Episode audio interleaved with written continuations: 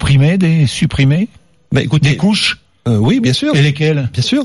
Euh, bah là, laisser un peu d'espace aux régions. La, la, euh, la- le Mais ça veut dire du- quoi alors? Mais vous supprimez quoi? Parce que c'est très beau le millefeuille, mais je peux vous dire un petit exemple. Moi, j'ai été, j'ai été élu pendant des années d'une communauté euh, d'agglomération qui est, qui est Brest.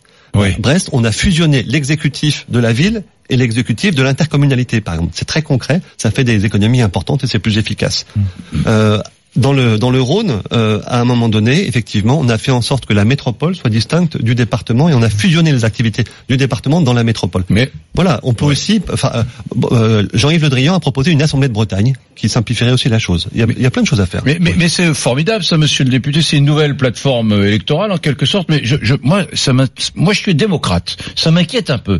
Parce que c'est un nouveau programme politique. Il y avait quand même 66 millions de Français qui ont jamais porté de gilet jaune. Est-ce que vous souffrez pas un peu du syndrome de Stockholm? C'est dire, oh là là, on vous a entendu, on va tout refaire, on va tout recommencer, on va, on va déployer une nouvelle politique. Mais bon sang, il y a, il y a 66 millions de Français qui n'étaient pas gilets jaunes, qui croient à la démocratie, qui ont voté pour vos idées. Enfin, plus de 20 millions d'électeurs il y a deux ans. Et vous êtes en train de leur dire, ben, on change tout parce qu'on a vu 280 000 gilets jaunes dans les rues. Non. Parce que vous changez tout. Non. Si, vous changez tout. alors, vous êtes en train, Mais si, vous changez tout. Euh, euh, il y a un pacte girondin qui était dans le programme du président, qui s'appelle Révolution. Et ce pacte de girondin, aujourd'hui, il n'a pas été mis en place. Donc on fait juste ce qu'on a promis de faire et qu'on n'a pas encore fait. Ça, c'est un point important.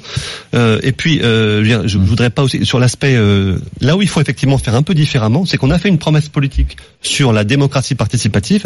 On l'a réalisée à titre de, de député. Les députés n'ont jamais autant fait de consultations citoyennes, etc., de forums. En revanche, la perception de l'opinion Bah oui. publique, c'est que ça reste très vertical. Et là, il faut inventer des nouveaux mécanismes. oui, c'est vrai Laurent, c'est nouveau. Laurent Neumann. Mais attendez, si vous croyez, euh, comme moi, à la démocratie participative comme corollaire de la démocratie représentative, alors du coup, vous devriez applaudir des deux mains à l'idée d'un référendum sur aéroport de Paris. Je Ouais. comprends pas bien là tout à coup. Pourquoi J'ai jamais dit le contraire. Ah, donc c'est formidable Je pense- non, mais que ce référendum pas signé, quand même. on n'avez ne pas signe pas. Deux, je considère que l'initiative peut être parfaitement légitime. On verra ce que dira le Conseil constitutionnel. Mais j'ai pas de problème coup- avec le principe. De... Non mais reconnaissez que c'est un tout petit peu contradictoire. L'exécutif nous explique qu'il y a eu, il y aura un avant et un après grand débat, et au moment où on propose de donner la parole aux Français, Mhm. tout à coup c'est un scandale. Mais Laurent, Le Maire hurle dans Je suis pas certain que ce soit le sujet majeur euh, des Français. Mais c'est aux Français de décider si c'est un je sujet de référendum Non, ou pas. vous- C'est même pas. à non, mais- Eh ben, on verra. Non, mais le référendum, mais on verra. Absolument. On verra ça. Mais enfin, je pense que euh, il y a, d'autres priorités. Et, euh, réponse forte. Vous avez, vous, tiens, s'il y avait une mesure, vous, député La République en marche ce matin, s'il y avait une mesure à prendre, ce serait laquelle?